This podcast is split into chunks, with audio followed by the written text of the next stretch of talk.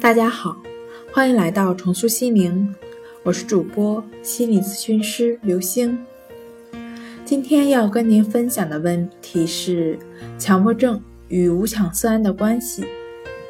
强迫症的治疗效果与无羟色胺代谢物的降低有关，但不确定为病因。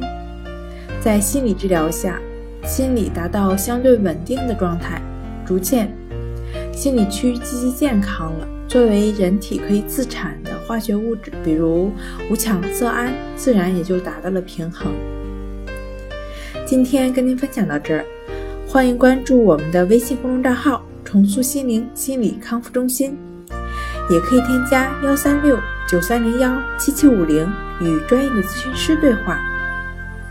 那我们下期节目再见。